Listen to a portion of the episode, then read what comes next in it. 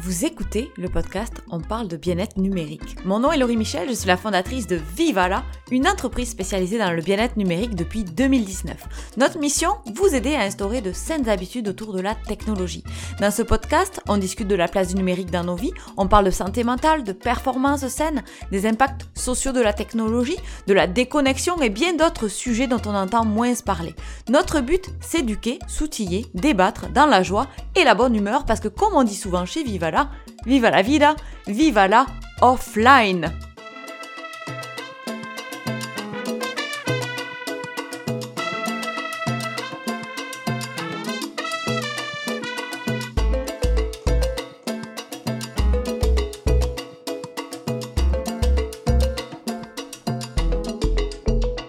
Faites-vous partie des personnes qui attrapent leur téléphone dès le réveil alors qu'ils sont encore dans le lit?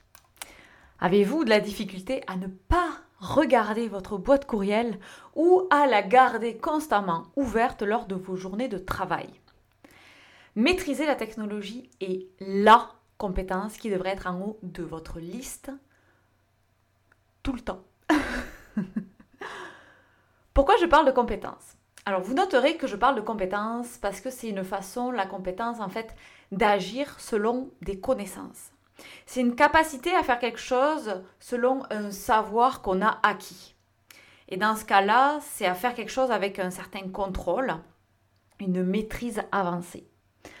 Nous utilisons la technologie au quotidien, que ce soit au travail, que ce soit pour nos communications, nos consommations aussi personnelles, hein, euh, tout ce qui est loisir sur les écrans.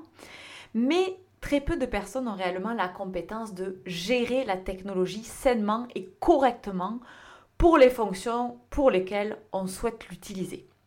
Alors c'est pas inné, on en parle, on en discute hein, depuis le, début du, podcast, la technologie que nous avons dans les mêmes, que ce soit le téléphone, que ce soit les applications. Appelons un chat un chat, ce sont des outils qui ont été conçus pour nous faire consommer.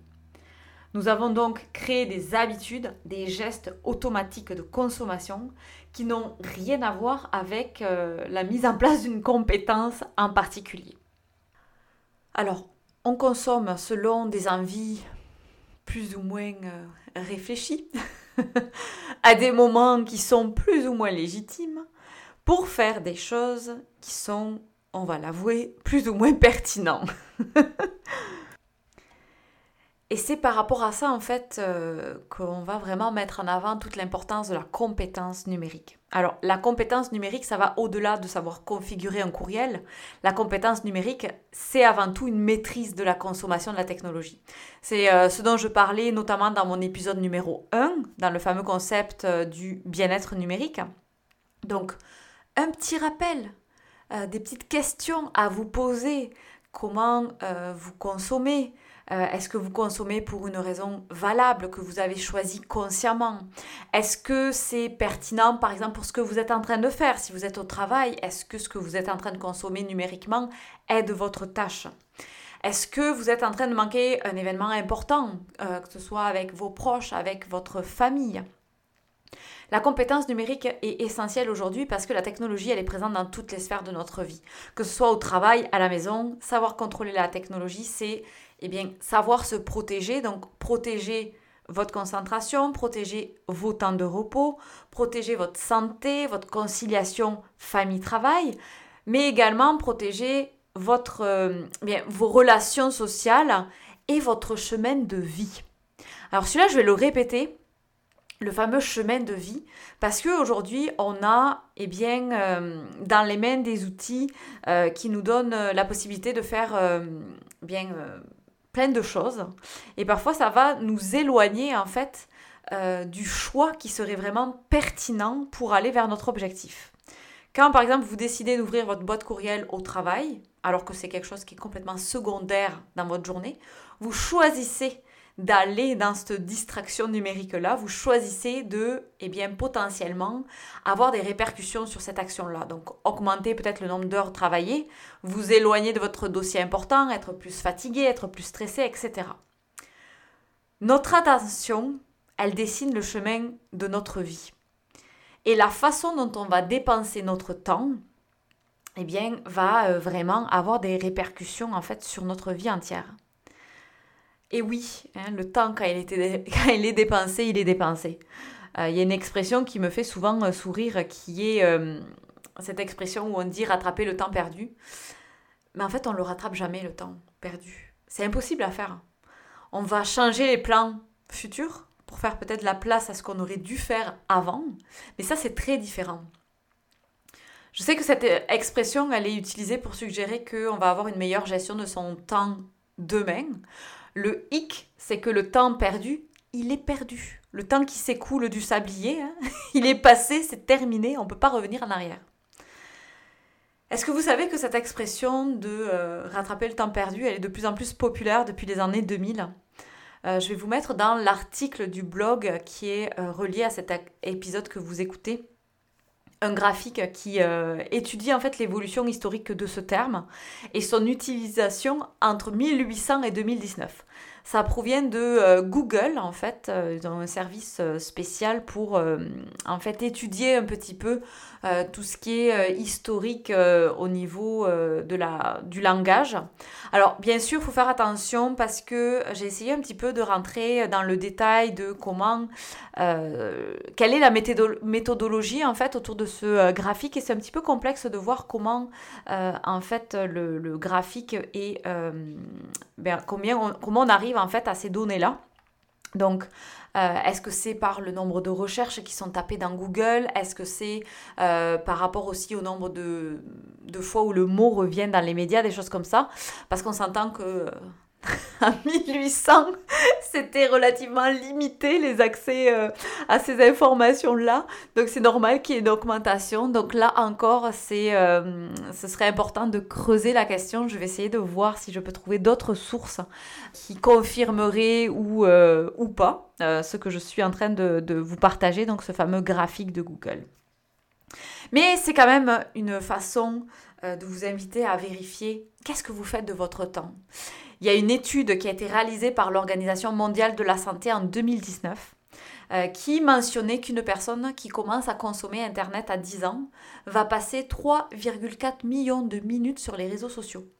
Alors si on veut le convertir en année avec les statistiques de 2023, une personne va naviguer sur les réseaux sociaux environ 6 ans et 8 mois de sa vie je vais répéter, 6 ans et 8 mois de sa vie que vous allez passer sur les plateformes comme les réseaux sociaux. Waouh Waouh L'autre point, donc je le mentionnais un petit peu en introduction, c'est le bien-être numérique dans la sphère du travail. C'est primordial aujourd'hui de créer un environnement numérique sain pour vos ambitions professionnelles parce que si notre attention, elle est euh, bien fragile, et eh bien euh, notre concentration l'est également. Euh, on a beaucoup d'alertes numériques aujourd'hui qui ne nous aident pas vraiment. Alors n'hésitez pas à ouvrir la conversation avec vos collègues et vos gestionnaires sur le présentéisme numérique, donc le fait d'être constamment joignable, notamment dans les applications de communication. ouvrir la conversation sur les enjeux de l'hyperconnectivité, les répercussions que ça va avoir puis également sur vos besoins de formation autour du bien-être numérique.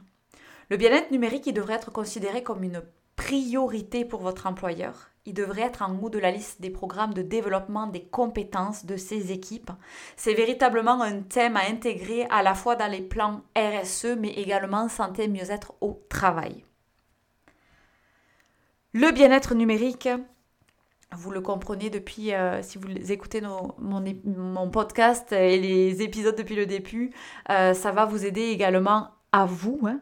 Euh, il y a plus à vivre que des connexions numériques aujourd'hui. Le web, il est fantastique, mais les expériences de vie se passent à l'extérieur des écrans. Il ne faut pas l'oublier.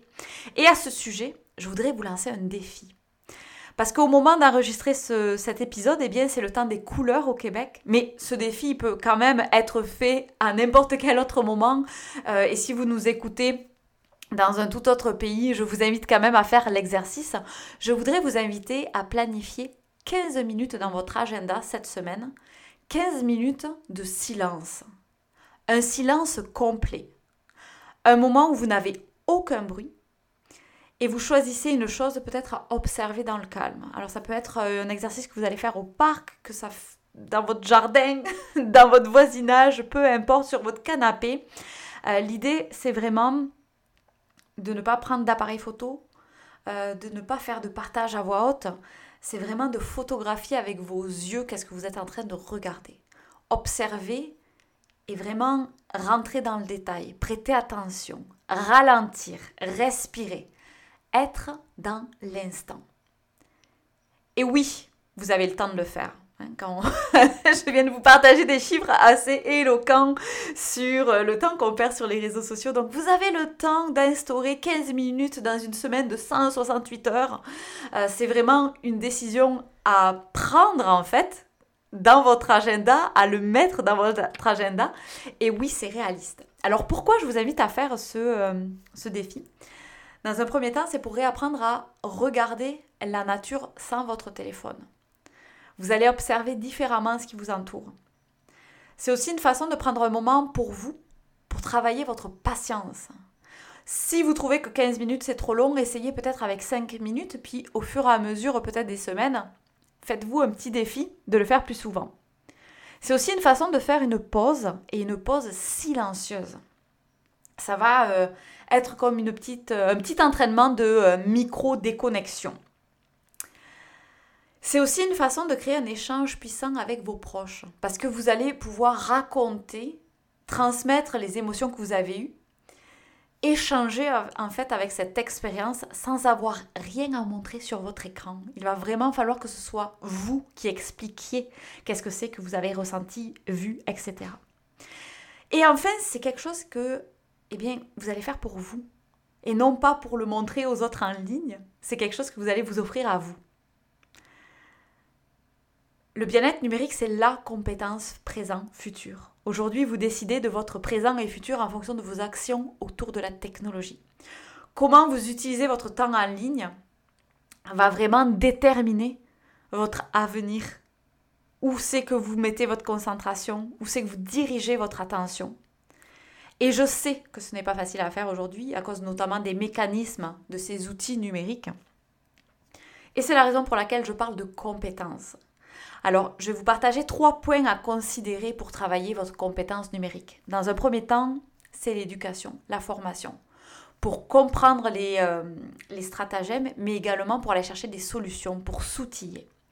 Deuxièmement, c'est une volonté de changer et de progresser qu'il va falloir aussi aller chercher.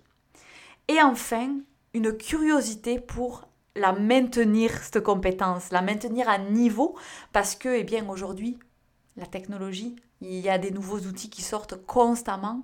Donc là aussi, ça va être toujours de rester dans une idée de s'améliorer, réfléchir à la place de la technologie dans sa vie et aussi aux impacts en fait qu'elle va avoir. Vous comprendrez avec tout ça que oui, le bien-être numérique fait partie des saines habitudes de vie. Donc qui dit habitude dit aussi euh, peut-être soutien pour vous aider à euh, instaurer ce bien-être numérique-là dans votre vie. N'hésitez pas à me faire signe si jamais vous avez besoin d'accompagnement. Moi, je vous souhaite une belle euh, déconnexion silencieuse si vous avez l'opportunité d'aller vous promener. Les couleurs sont incroyables. Au Québec, les érables ont remis leur, euh, leur plus beau costume. Je vous souhaite une bonne séance d'observation silencieuse et moi, je vous donne rendez-vous mercredi prochain. Bye bye Merci d'avoir écouté cet épisode. Je vous retrouve mercredi prochain pour de nouvelles aventures. Je suis toujours curieuse de savoir ce que vous pensez du sujet qu'on a traité aujourd'hui. Alors n'hésitez pas, vous avez nos coordonnées dans la description. Vous pouvez venir partager vos impressions. Vous pouvez également laisser des étoiles et des commentaires à propos de ce podcast, partagez à votre entourage parce que ça nous aide à diffuser nos réflexions sur cet enjeu sociétal qui est l'hyperconnectivité, la déconnexion, bref, la gestion du numérique en général. Moi, je vous dis vive à la offline, à la semaine prochaine.